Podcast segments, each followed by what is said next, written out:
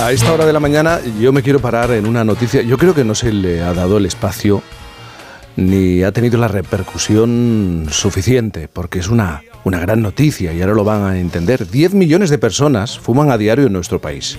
Lo hacen en el coche, en las terrazas, en el trabajo, con los amigos, con los compañeros, con la pareja. El tabaquismo es un hábito que hemos normalizado. Y eso que el 70% de los fumadores quiere dejarlo. Bueno, la gran noticia que se ha producido en los últimos tiempos relacionada con, con esta adicción es que el Sistema Nacional de Salud da un paso más y financia un nuevo fármaco para conseguirlo, para dejar el tabaco. Se llama Recigarum, que parece un producto elaborado en tiempos de los romanos con este nombre, pero no es así. Se encuentra ya a la venta Noa Rey es farmacéutica, especialista en tabaquismo y miembro de la Junta Directiva del Comité Nacional para la Prevención del Tabaquismo. Noa, buenos días. Buenos días, Jaime, ¿qué tal? Muy bien, Noa, estabas disfrutando, le decías a Gema, ¿no? Con la conversación anterior, ¿no? El Real Madrid, la Quinta del Buitre. Amancio Gallego, sí. bueno, Noa, es una gran noticia. Yo, de verdad, eh, cuando hablamos de tabaquismo y el problema que nos genera, genera toda la sociedad, yo creo que se le da eh, poco espacio a noticias, referencias de este, de este tipo. ¿Cómo es el nuevo fármaco para dejar de fumar? Pues mira, la verdad, Jaime, es que estamos contentísimos porque tenemos primero una nueva herramienta para luchar contra el tabaquismo y después porque aún encima está financiado y la evidencia nos dice que si financias el tratamiento, pues va a haber más personas que se animen a hacer un intento serio y a dejarlo. Entonces estamos, como tú dices, de enhorabuena. Aún así nosotros estamos muy contentos porque los medios de comunicación, la verdad es que, mm, hombre, nos gustaría siempre un poco más eco, pero la verdad nos ayudáis mucho porque cuando la gente escucha la radio, ve la televisión y se habla de este tema, pues pues hay más gente que hace clic y dice, venga, voy a hacer un intento, así que estamos muy contentos.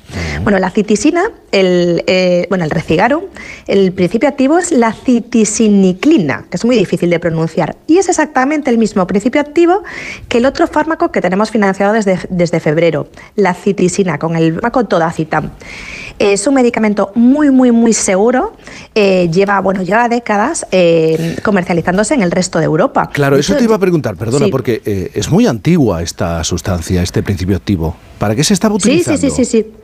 Pues mira, nosotros, eh, nosotros aquí en, España no lo teníamos porque teníamos como si dijéramos a su, a su mayor, a la vareniclina, que era el famoso champis. Lo que pasa es que el champis está ahora sin comercializarse porque bueno, apareció una, una contaminación en uno de sus componentes y bueno, pues está retirada de comercializarse y se está bueno, intentando que vuelva otra vez a salir. Y mientras tanto, entonces recuperamos este fármaco que llevaban en otros países europeos, bueno, décadas, ya te digo, desde la Segunda Guerra Mundial, la utilizaban los soldados cuando no tenían disponibilidad de tabaco pues para calmar esa abstinencia. Entonces es un fármaco que conocemos muchísimo y por eso estamos muy tranquilos al utilizarlo porque es un fármaco muy, muy, muy seguro.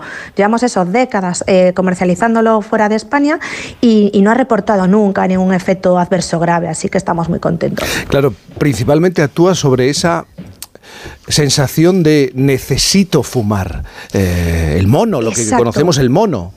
Exacto, lo que hace es que tú tengas menos ganas de fumar, menos monos, menos craving, que sea mucho más llevadero dejar de, dejar de fumar. A ver, tú puedes dejar de fumar proponiéndote mañana decir, bueno, yo el lunes lo dejo, ¿vale? Lo dejo. Y yo siempre pongo el mismo símil. Eh, tú puedes correr en tacones, pero la verdad es que es mucho más fácil correr con zapatillas deportivas. Entonces, em, ¿puedes dejar de fumar eh, mañana lunes proponiéndotelo así? Pues podrías dejarlo, pero es mucho más fácil si lo haces con, un tratamiento farmacológico indicado. De hecho, duplica las probabilidades de ser abstinente utilizar un fármaco indicado para ello. ¿Cuánto tiempo dura este tratamiento? Pues mira, este tratamiento está pensado para 25 días. De hecho, la caja trae el tratamiento justo para esos 25 días, que son 100 comprimidos.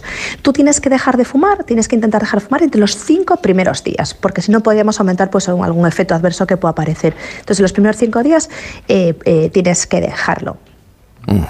Y está financiado por la Seguridad Social. Eh, seguro que eh, algunos oyentes pensarán eh, sobre esta cuestión. ¿Y por qué yo, que no fumo, tengo que financiar con, mis aportaciones, con mis impuestos, la solución a una adicción de las personas que fuman? Bueno, la verdad es que el, tabaquismo es una, enfermedad que nos afecta a todos. Es ya un problema de salud pública debido a la cantidad de muertes que hay. Y los jóvenes también. Exacto. Bueno, de hecho, la industria del tabaco en los que se está fijando son los jóvenes, incluso diría los niños. Entonces, nosotros sabemos que, eh, fumar no solo mata, no solo eh, perjudica la salud de la persona que fuma, sino la del, la del entorno, la de todos los que rodean al fumador. Entonces, por eso nosotros necesitamos acabar con esta, con esta lacra. Esta es nuestra verdadera epidemia. Al año mueren 8 millones de personas solo por el tabaco, de las cuales eh, un 20% nunca ha fumado. O sea, em, le va a matar el humo del tabaco. Eso es muy, muy, muy importante importante.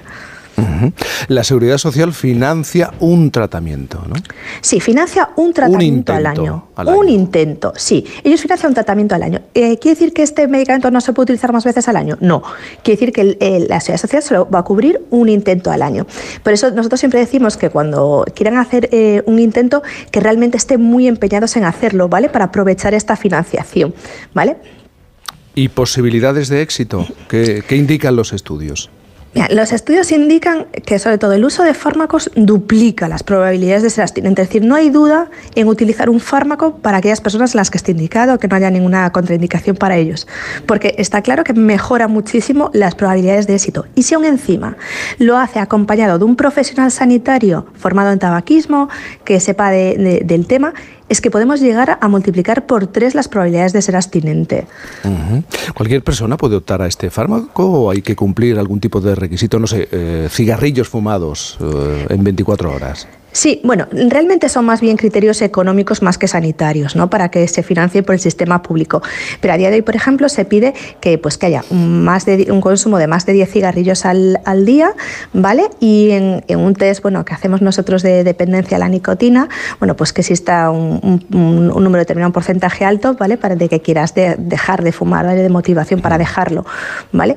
Y, pero realmente son, son criterios económicos, o sea, se puede utilizar en, en cualquier persona, ¿vale? Que que, quiera dejar de fumar y que no necesita una contraindicación, que a lo mejor puede ser, pues, por ejemplo, no se puede utilizar con personas que estén a tratamiento eh, antituberculoso o en personas con insuficiencia renal grave.